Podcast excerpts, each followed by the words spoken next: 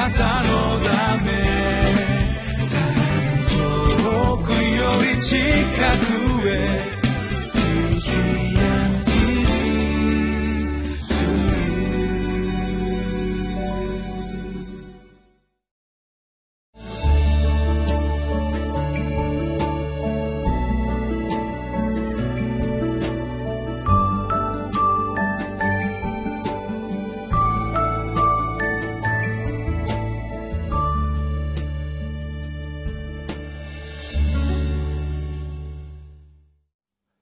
こんにちは。日本福音ルーテル板橋教会の牧師の後藤直樹です。今日もどうぞご一緒に御言葉を聞いていきましょう。6月30日金曜日。今日の聖書の箇所は民数記21章21節から35節まで。今日のテーマは神の約束を信じ神の側に立つ勝利です。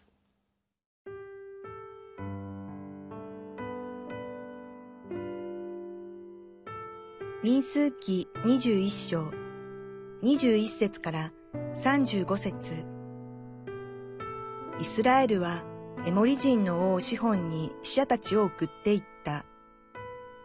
あなたの国を通らせてください。私たちは畑にもブドウ畑にも曲がって入ることをせず、井戸の水も飲みません。あなたの領土を通過するまで私たちは王の道を通ります。しかし、シホンはイスラエルが自分の領土を通ることを許さなかった。シホンはその民を皆集めて、イスラエルを迎え撃つために荒野に出てきた。そして、ヤハツに来てイスラエルと戦った。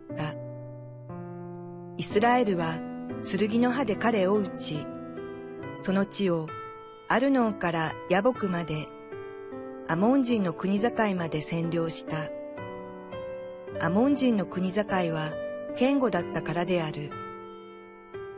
イスラエルはこれらの町々をすべて取った。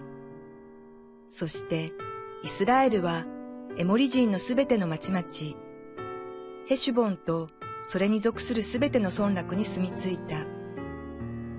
ヘシュボンはエモリ人の王、シホンの町であった。彼はモアブの以前の王と戦って、その手からその全土をアルノンまで取っていた。それで、ことわざを唱える者たちが歌っている。北でヘシュボンに、シホンの町は建てられ、固くされている。ヘシュボンから火が出、シホンの町から炎が出て、モアブのアルを焼き尽くし、アルノンにそびえる高地を焼き尽くしたからだ。モアブよ、お前は災いだ。ケモシュの民よ、お前は滅び失せる。その息子たちは逃亡者。娘たちは囚われの身である。エモリ人の王シホンによって。しかし、我々は彼らを投げ倒した。ヘシュボンからディボンに至るまで滅び失せた。我々はノハフまでも荒らし、それはメデバにまで及んだ。こうしてイスラエルはエモリ人の地に住んだ。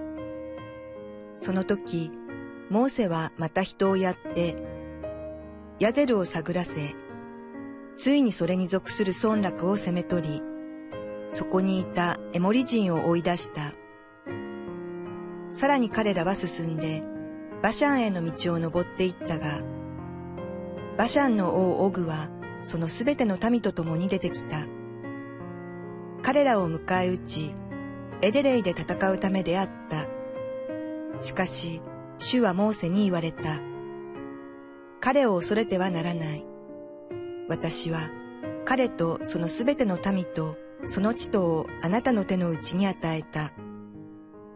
あなたがヘシュボンに住んでいたエモリ人の王シホンに対して行ったように、彼に対しても行え。そこで彼らは、彼とその子らとそのすべての民とを撃ち殺し、一人の生存者も残さなかった。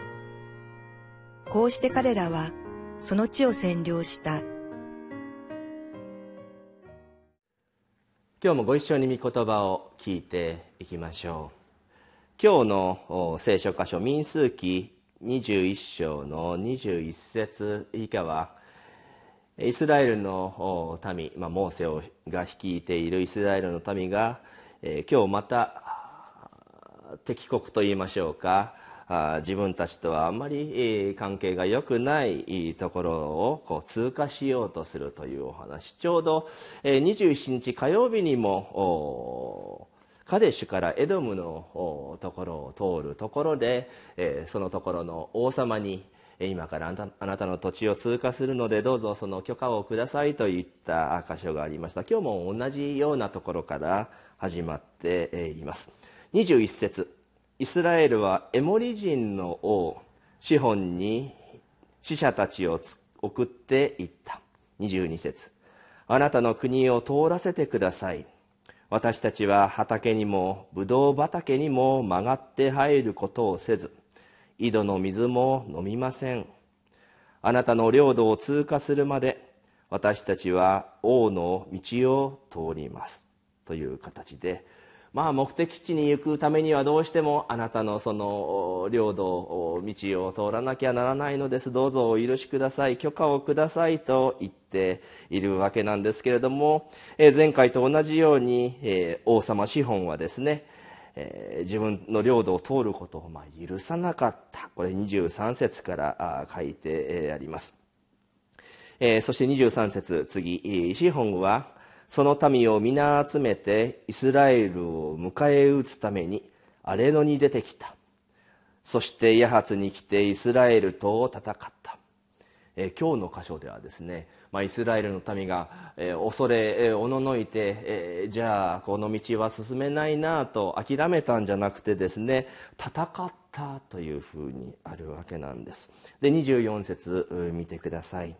イスラエルは剣の刃で彼を撃ちその地をアルノンからヤボクまでアモン人の、国境まで、占領したアモン人の国境は堅固だったからであるというふうに書かれていますまあ、戦ってですねそしてイスラエルの人々が勝って占領をするというふうになっていくわけなんですね。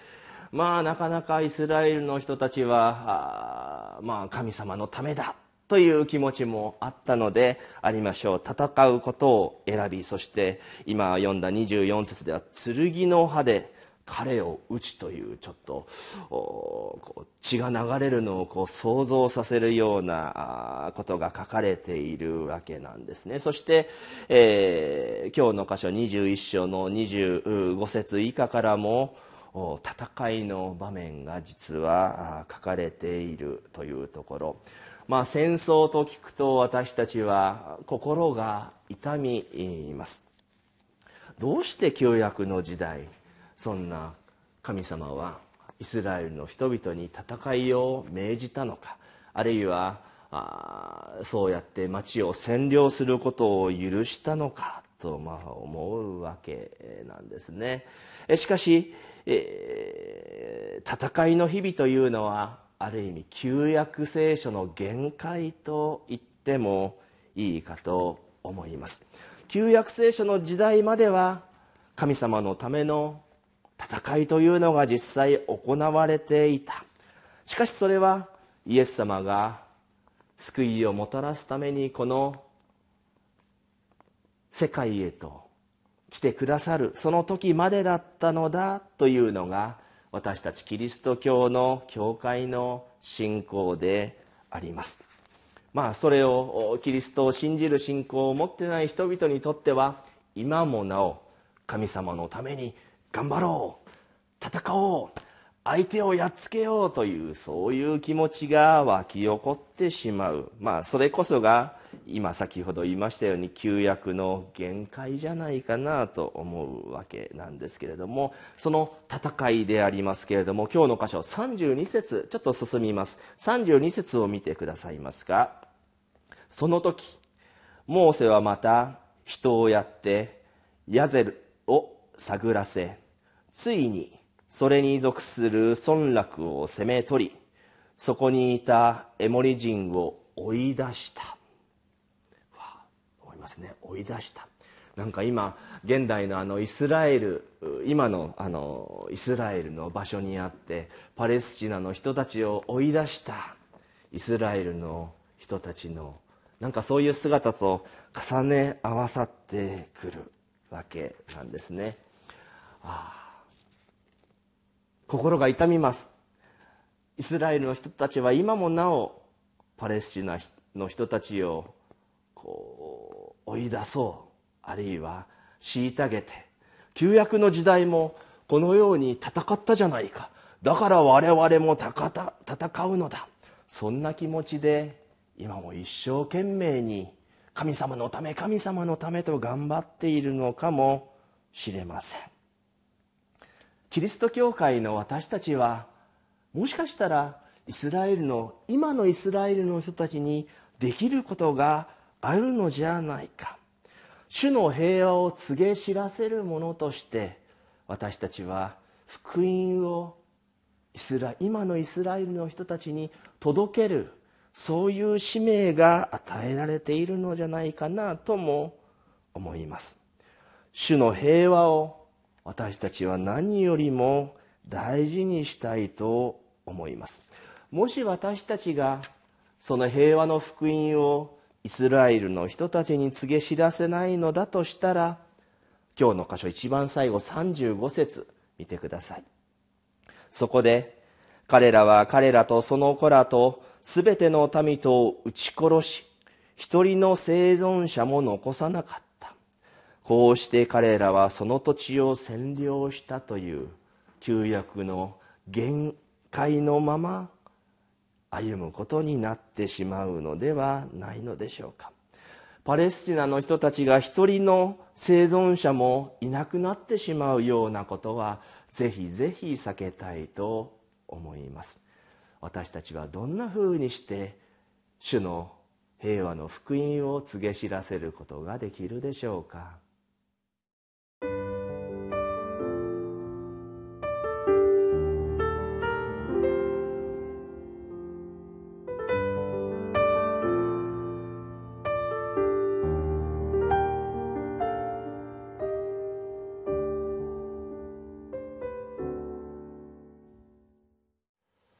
現代にあってはどうしても争いは避けられないと言いましょうか。今もなお紛争や戦争は世界のどこかで起こっているという現実があります。先ほども申しましたように今のイスラエルではパレスチナの人たちを虐げてこの土地は自分のものだと言い張っている今のイスラエルの人たちがいる。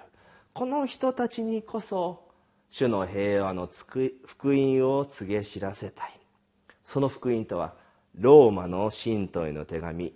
11章25節から26節の御言葉です。読みます。兄弟たち私はあなた方にぜひこの奥義を知っていただきたい。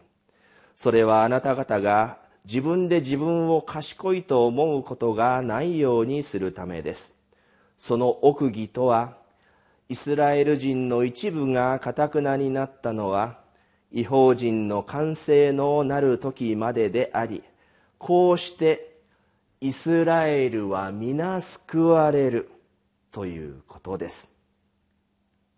イスラエルは皆救われる。あなたたちはちゃんと救われるから。その福音を私たちは喜びを持って今のイスラエルの国の人たちに伝えていこうではありませんか。お祈りを捧げます。天のお父様あなたのその奥義とはどれほど恵み深い。私たちの想像をはるかに超えたものでありましょうか。私たちの主イエス様の十字架によって成し遂げられた救いは全世界に適用される大きな救いであります。その救いが今のイスラエルの人々にも及んでいることをイスラエルの人たちに私たちが伝えることができますようにイエス様の十字架をイスラエルの国の人たちが受け入れることができますように。主イエス様の皆によって祈ります。アーメン。あなたのため遠くより近くへ